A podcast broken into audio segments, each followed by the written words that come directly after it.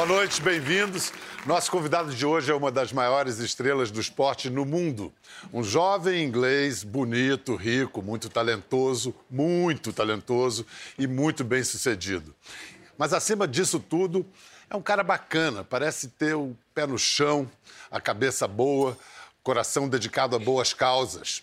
O sucesso dele inspira milhões de meninos e meninas negras mundo afora a vencer o racismo.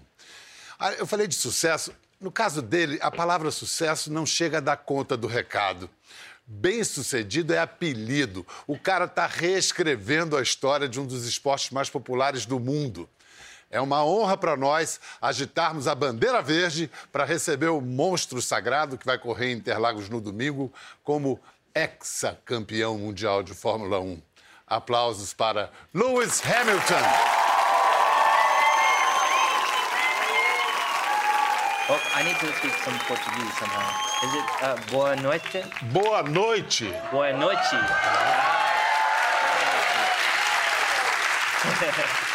no, Excellent. Thank, thank, you for the warm welcome. I'm so happy to be here. Yeah. And then you can say boa noite, and then you can uh, say the other word about what do you know about Portuguese? Don't. Nada. Nada. Nada. Perfect accent. So do you relate to that, to being uh, heir of, of Ayrton Senna?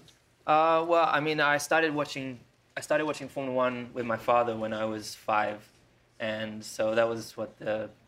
I was kind of the late uh, late '80s, early '90s, and I was in love with uh, with Ayrton. You know, he was just such a uh, such an icon and such a leader, and he inspired me to to be a racing driver. I, I either wanted to be Superman Superman was awesome, or uh, or Ayrton.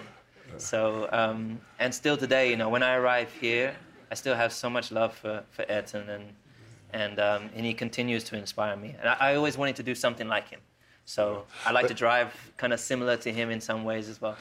Yeah, and it's kind of obsessive uh, way of, of relating to the car, to the, the job. Ayrton was very perfectionist, and mm. it, it, seems like you are a yeah, bit I'm, like him. I'm a perfectionist, yes. Yeah, so you're, you're an obsessive uh, personality yeah, as well. obsessive compulsive, I think you could say. uh, yeah, I think just attention to detail is probably for uh-huh. me particularly in, in every everything that I do. But particularly with the car, I'm I'm just every year trying to think of how I can get more on top of it before everyone else gets on top of it. Mm-hmm. You know, so when I come out the out of the starting blocks, I'm a few steps ahead of everyone. And now you have twice the number of titles Ayrton had.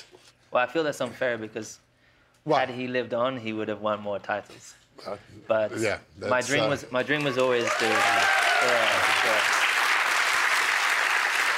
But now you are the second man in history to win six Formula One titles. The other one is Michael Schumacher, seven titles. It's a goal. It's your goal to overtake him to surpass this mark.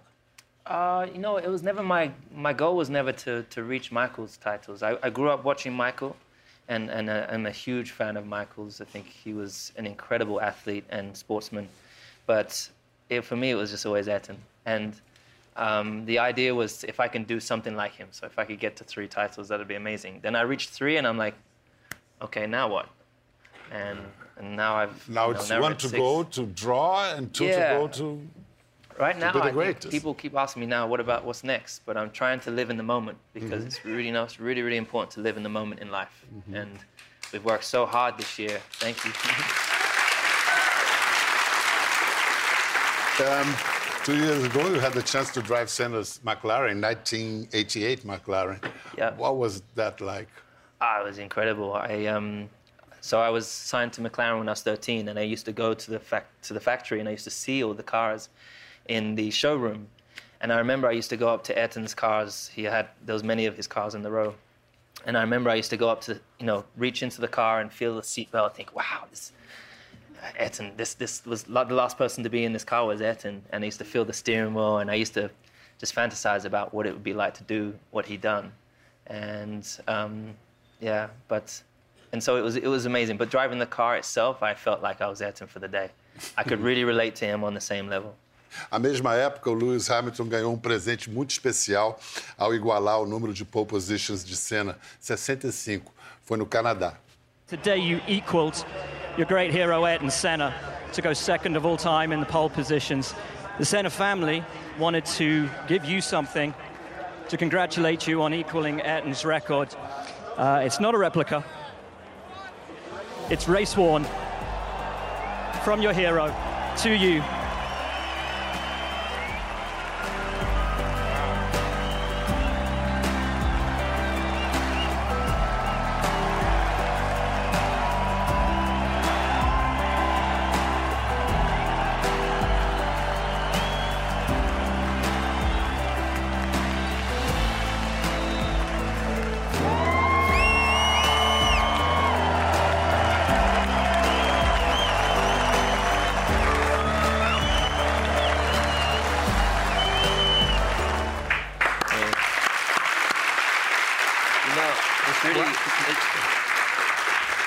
for me to see that stuff because, you know, I, as I said, I grew up watching Formula One, and now I'm in the TV, so I'm now seeing it fr- from the perspective from people that were inside the TV. I'm in the sport now, Yeah, it's so. I haven't seen that footage, but I remember, you know, I, I remember being in that moment, but I haven't revisited it, so it's quite emotional to watch. You feel weird or I, unfamiliar? ne- I never like watching myself. So. Neither do I. what about the helmet? What did you do with it? Uh, where do you keep it? It's at home. I don't have um, I don't have actually any of my trophies uh, on show, but I have the helmet on show. Let's see. Uh, but you know, before uh, Brazilians um, became sort of began to root for you, to, to support you, uh, they suffered a, a little bit uh, with your performance. You must remember 2008, Yeah, don't you? I do. Yeah, yeah. Um, let's have a look at it. Aí vem Felipe, Felipe, Felipe, Felipe, Felipe, Felipe Massa do Brasil! Ele vence e fez a parte dele. Agora é esperar. No misto. Restam três curvas. O Hamilton é o sexto. Eles vão no mergulho. Passou o Glock. O Vettel passou. Cadê o Glock? Cadê o Glock? Cadê o Glock? Cadê o Glock? E o Glock não aguentou e não resistiu. Na última curva. Que Na coisa última curva.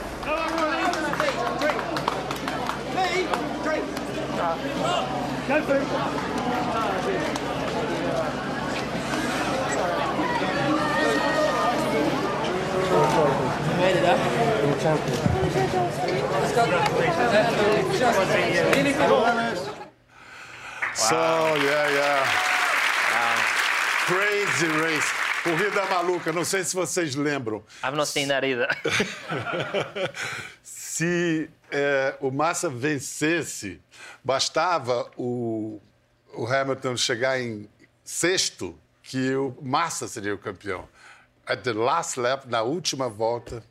Last then corner. over- yeah. Last, turn. last turn. turn. Yeah, it was a long year. Yeah. but you know, the previous year I lost by one point. I, I, I needed to finish fifth on both years, and I finished sixth in the first year. Uh-huh. So I lost the world championship my first year by one point, and the second year I, I, till the last 17 seconds of the whole year, I had done the same. And uh, I think Ayrton was with me that day, though. You know, I, I honestly, I, by the grace of God, it was raining and all the commotion with other drivers on slicks, and it wasn't until I crossed the line and like 20 seconds later they told me that I won. So I thought that I'd lost again. It was It would horrible. be the, the third time. So, Yeah. yeah. Well done. Thank you. When Massa came to this show, he talked about that.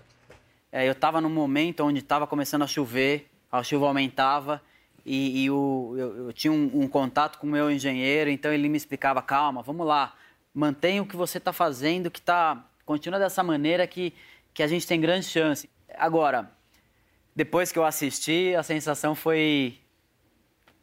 Imagina se eu venço o Campeonato do Mundo no- em casa, no Brasil. É, você começa a pensar tantas coisas A, a aonde... vida que poderia É. ter sido, né? É.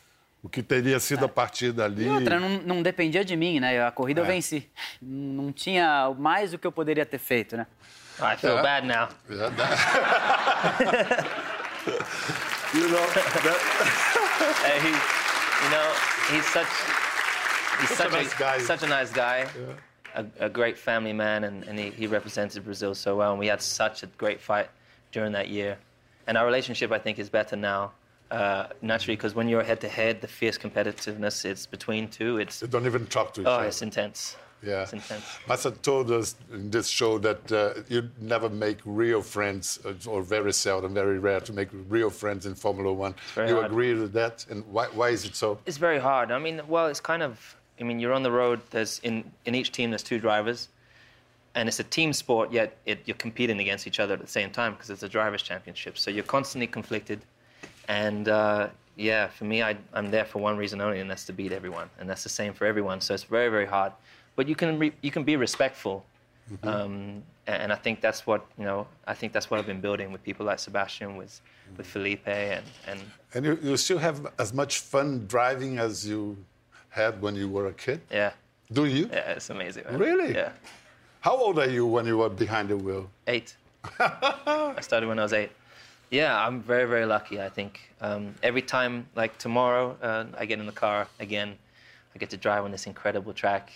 I come up that straight, and and our, you know, things go, thoughts go through my mind from when I was watching the Grand Prix when I was younger.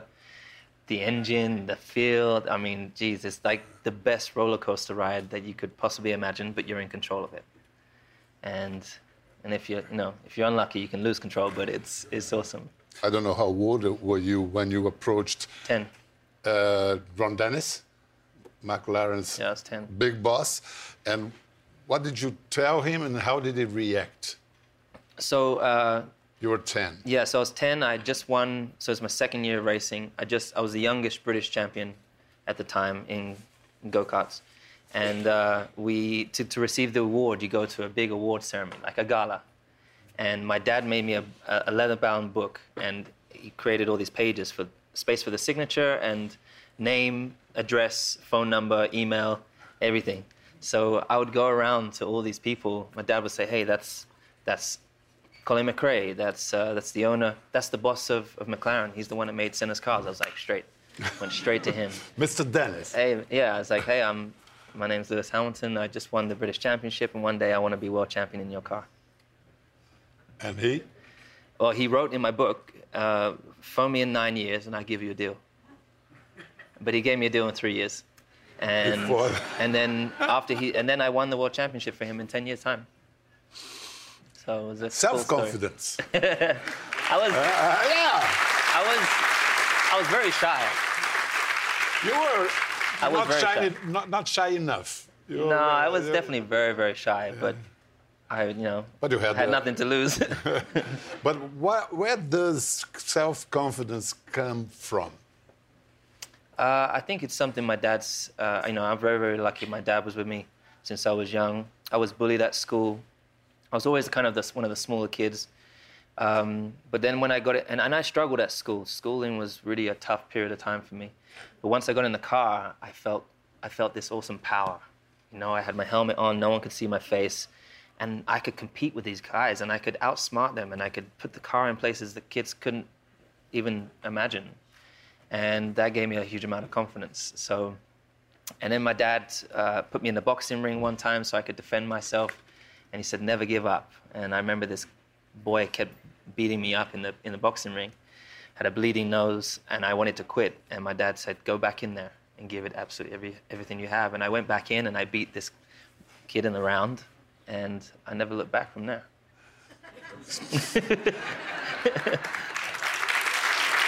You, do you remember after your first title when your dad came to talk to you when you he hugged you? you have you ever seen this?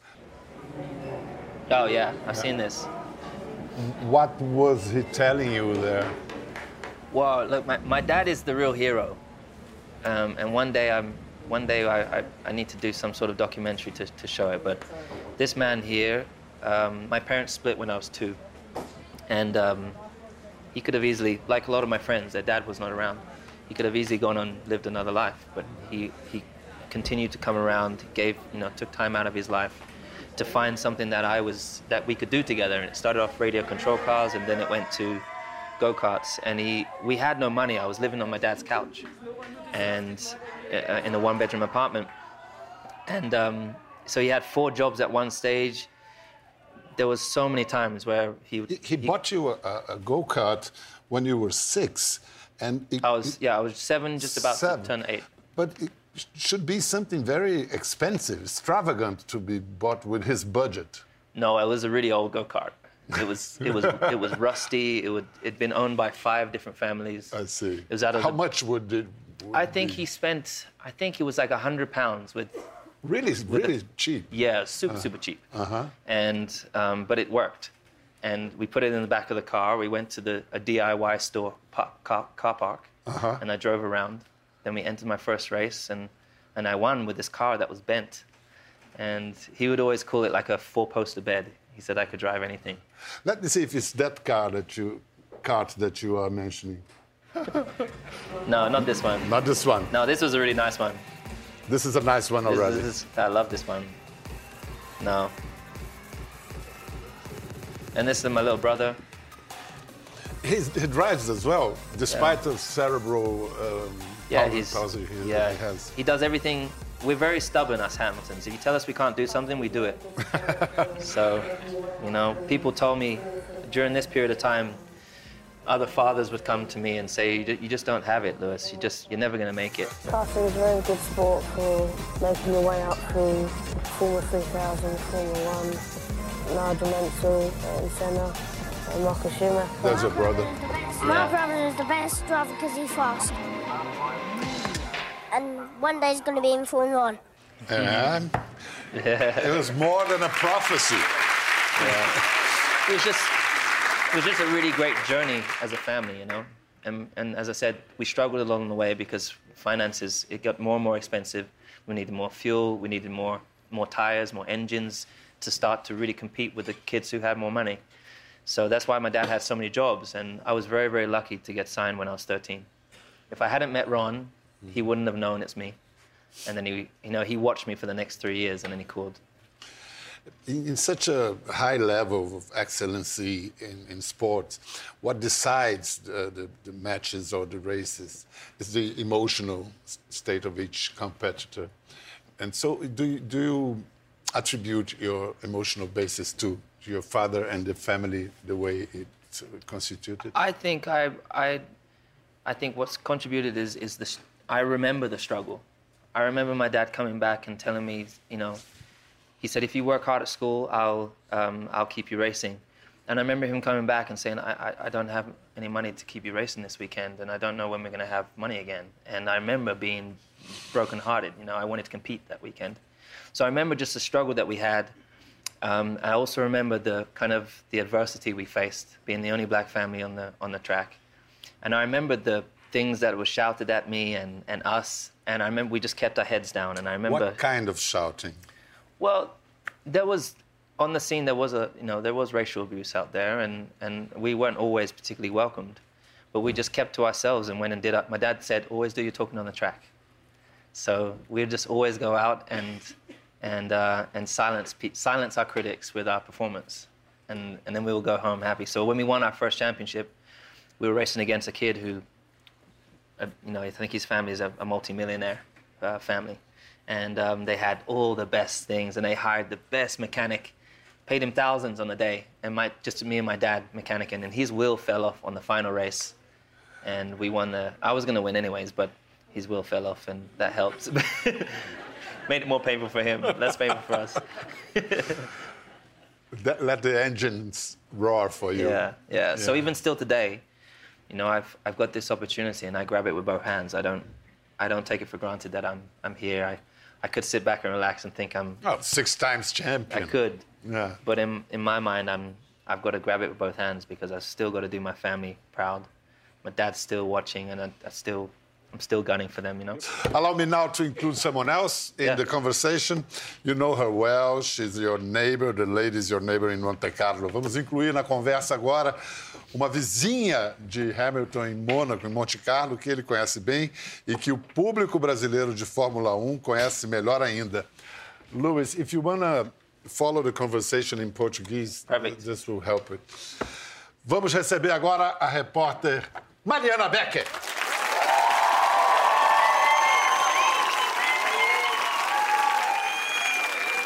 Have you ever seen her dressed like this? No, this is. I say what you're saying backstage. She looks fantastic. Yeah. You know me when we're in F1. It's not a not a place for fashion in general, is it? Yeah, yeah, You no, know, and not at all. We're all wearing like our business shirts and Sweating. yeah. you should come more like this. I think it'd be good. you. Mas, Mariana, não é um lugar para moda e roupa ah, bacana, assim, e tampouco um lugar para mulher, né? Assim, é um- é um ambiente bastante masculino. Você diria machista? Ainda é um pouco, mas já melhorou bastante. Desde que eu comecei, é, quando eu cheguei Quando você começou? em 2000, quando, com ele, quando Foi- ele começou em 2007. Vocês chegaram juntos. juntos, é. E quando eu comecei, realmente tinha pouquíssima mulher. É, o Brasil ainda não tinha experimentado ter uma mulher falando de Fórmula 1. Então foi um ambiente bastante espinhoso, assim, não foi fácil. Eu tive que me provar muito para conseguir abrir espaço e, e, e, enfim, ter um certo respeito em relação ao que eu estava fazendo. E como é que você se impôs? batendo com a cabeça no muro, sem parar, não me assustando com nenhum tipo de comentário, ameaça ou com, com absolutamente nada. Era de teimosia e porque eu queria muito fazer aquilo, eu logo me apaixonei por aquilo e, e eu achei que eu tinha que vencer, não interessava a, a circunstância. Mas eu imagino os colegas repórteres, casca grossa e tal. É, você não entende nada disso, de motor, de carro. Como é que você superou esse preconceito e esse eventual complexo de inferioridade que você pode ter sentido? É, eu. Eu acho que eu não sentia com- complexo de inferioridade, Pedro. Eu sentia. O que eu. Eu era muito exigente comigo. Então, eu estudava loucamente, eu conversava. Eu, logo na Fórmula 1, fui descobrindo fontes importantes. Né, o Jaime Brito, que é o nosso produtor, foi, trabalhou com você também, é um cara que pôde me dar muito norte, dizer isso vale, aquilo não vale. Deu tanto norte que acabaram se casando. Pois Bom, é. mas não, não. Foi, foi um acaso. Are you married the guy? You married him? É, Oh, that's good.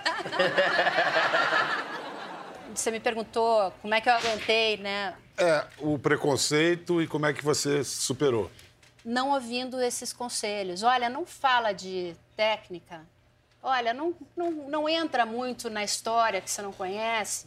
Olha, pergunta mais assim ou pergunta mais assado. Eu simplesmente ignorei e passei a prestar atenção neles. O que, que- o que, que você me diz que é interessante para mim, que as pessoas gostariam de ouvir? E aí, a partir dali, eu fui. Você sabe bem como repórter. Você vai seguindo o caminho de acordo com o que eles oferecem. né? É, mas nem todo mundo tem a capacidade de escutar e aprender como você teve. É verdade. Mas, Mariana, vocês começaram mais ou menos juntos, então, né? 2007. O Lewis Hamilton, que você conheceu em 2007, ele era muito diferente de hoje? Totalmente. É? Como assim? Outro cara. Totally? Totally. Oh, shoot. What, what was that so different? Eu- Eu acho que ele era um pouco mais tímido. Ele tinha um. A gente até brincou é, na pré-temporada, ele não deve lembrar, mas ele deu uma entrevista no, no pit lane, que é ali bem na frente do box. E as pessoas perguntaram pouco, não perguntaram muito. E, e eu falei, mas gente, vamos perguntar mais coisas para ele. E eu fiquei conversando muito e brinquei. Eu na época, o Robinho estava explodindo no Brasil, jogador de futebol. Eu falei, no Brasil estão te chamando de Robinho. E pelo fato dele ser negro, o Brasil se identificou rapidamente com ele, né? Então, é, eu, eu, enfim, gostei dele de cara e tal, mas ele era um guri, né? Meio tímido e tal na dele, e de repente ele foi se transformando. E eu acho que ele foi impondo dentro daquele ambiente super. Para algumas pessoas poderia dizer careta, mas não é careta, é que todo mundo se veste igual, as mesmas marcas, o mesmo cabelo, o mesmo comportamento. E aí, de repente, ele começou. A Pô, quebrar todas essas regras. Tudo. He broke all the rules. Well, you know what? The, the, I think the reason that I was probably so shy at the beginning is because for racing drivers, you start just karting and racing, racing, racing, racing. There's no preparation for media. You don't have a PR uh, assistant. So No you media don't, training. No. So when you get there, all of a sudden the cameras are in your face, and oh, geez, it's, it's, it's, it really kind of engulfs your space, and it's daunting. And so I think you know, and I'd made multiple mistakes. You know, I'd get thrown in the snake pit, and I'd have to answer all these questions, and I didn't know, geez, what do I say? What do I not do? What do I and what don't I say? But um, I think over through trial and error, you start to get it. And then I guess also I think whilst I was at school, I was very because I missed so much school. I missed I missed a lot of my growing up uh, period with all the kids did normal things. I was out racing and working for my career, and so I didn't grow up till much later. And I, unfortunately, I had to grow up in the spotlight, and um, so it took a long time to kind of slowly discover who I wanted to be, how I wanted to express myself, which I think firstly is so so important for anybody out there. You always have to, you know, whatever workspace you're in, you have to be you. And if, if there's someone trying to tell you not to be you and to be someone different, they either have to leave or you have to leave. Um, but it's that that took a long, long time for me to, to get to know, and I, I, I made all these changes, uh, to, to, and and people commented on it. I took a lot of negativity, but I just stayed on my course, and this is who you see today. Yeah. Você Head vê, on the, Yeah, on the wall. exactly. bem, você vê como uh, os dois aprenderam. You are very stubborn like me. Oh, yeah. Are you Capricorn or what? No, no, Taurus. Taurus. Yeah. Taurus must be Yeah, stubborn too. stubborn and Ca- uh, well, Taurus and Capricorn. É, é bom que vocês dois ouviram muitos conselhos e tiveram a sabedoria de não seguir os conselhos. Assim, foi Não, eu segui vários, eu segui vários, mas de uma maneira geral. Um, it's meaningful that you are, you two are kind of novelties in Formula One circles. You know, a black driver, a woman, and uh, it, it kinds of it's a landmark. Something, uh, uh, things will never be the same again. I hope. We hope. I hope so. I mean, Yeah. I mean, we're seeing more and more women involved in Formula One, which is fantastic. Uh, both back in the, the teams, but just I think all around. I think it's it's becoming more. I think so. You're breaking molds. I think for me, it's a it's a it's a little bit harder in the sense that because it's getting more and more expensive, you're not going to currently see. It's very hard to currently see a young um, working yeah a young working class Brazilian lad family. They can't afford to to to get into racing now because it's so expensive. So a lot of wealthy kids have the opportunity, but you know I think that needs to shift. That needs to change. You know, you are an inspiration for many black kids all, all around the world.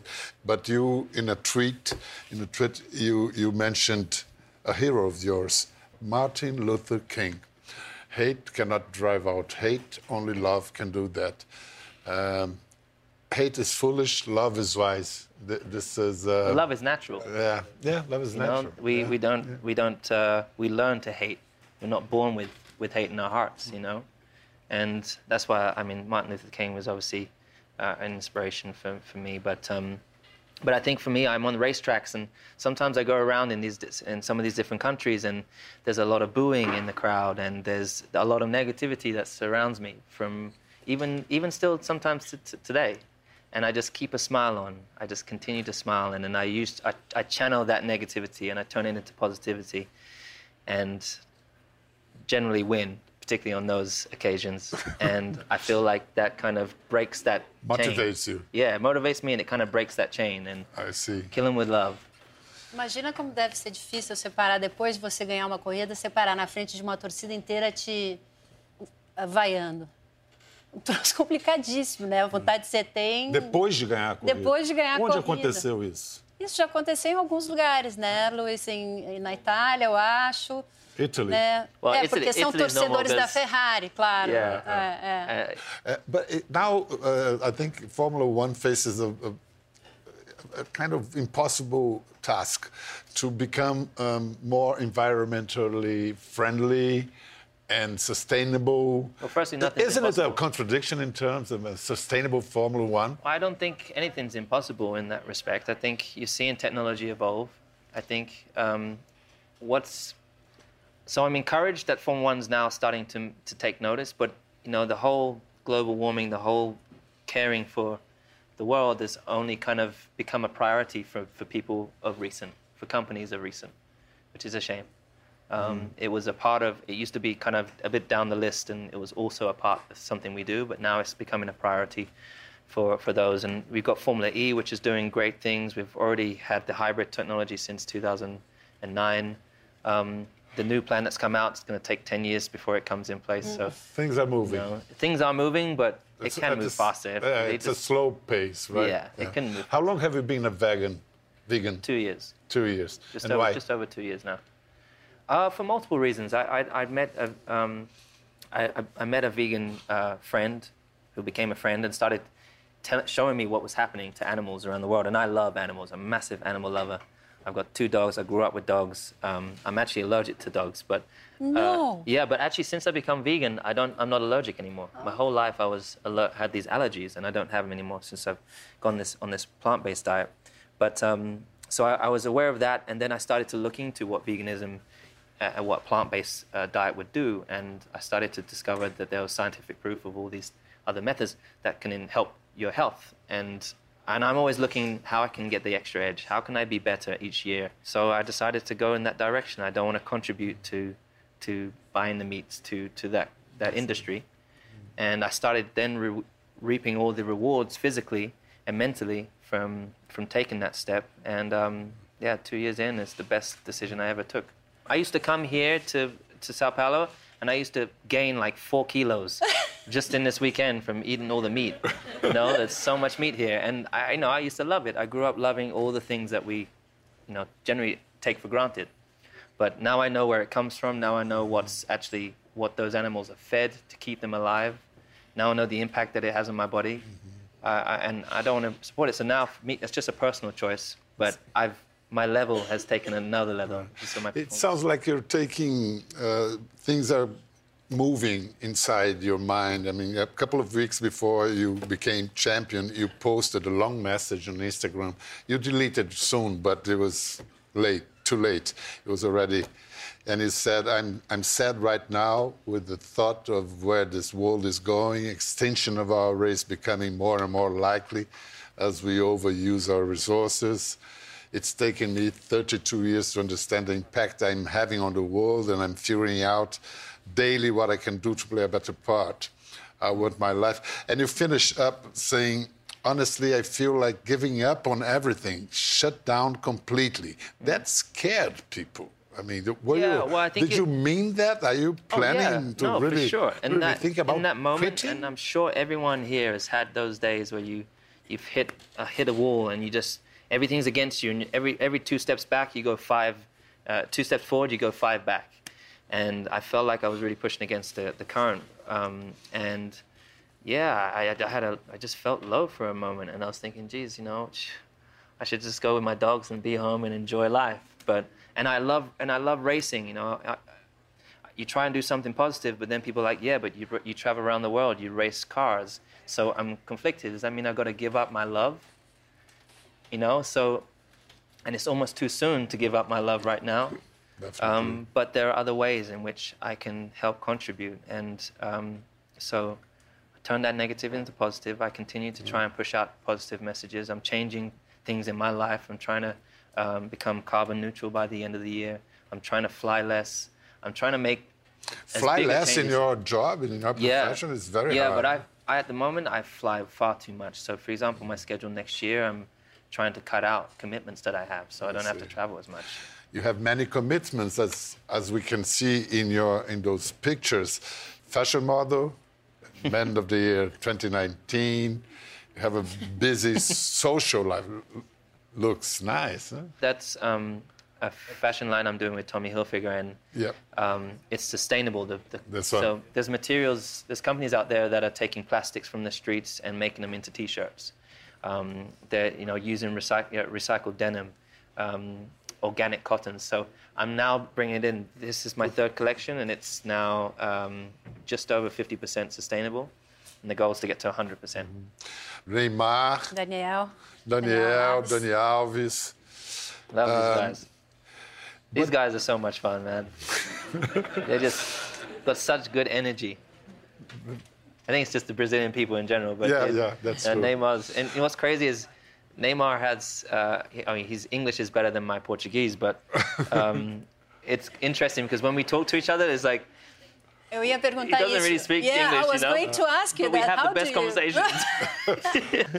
Um, people say that once you have a, a, an athlete begins to have a very intense uh, social life, there would be a recipe for decline in performance. But it, does, it doesn't happen to you.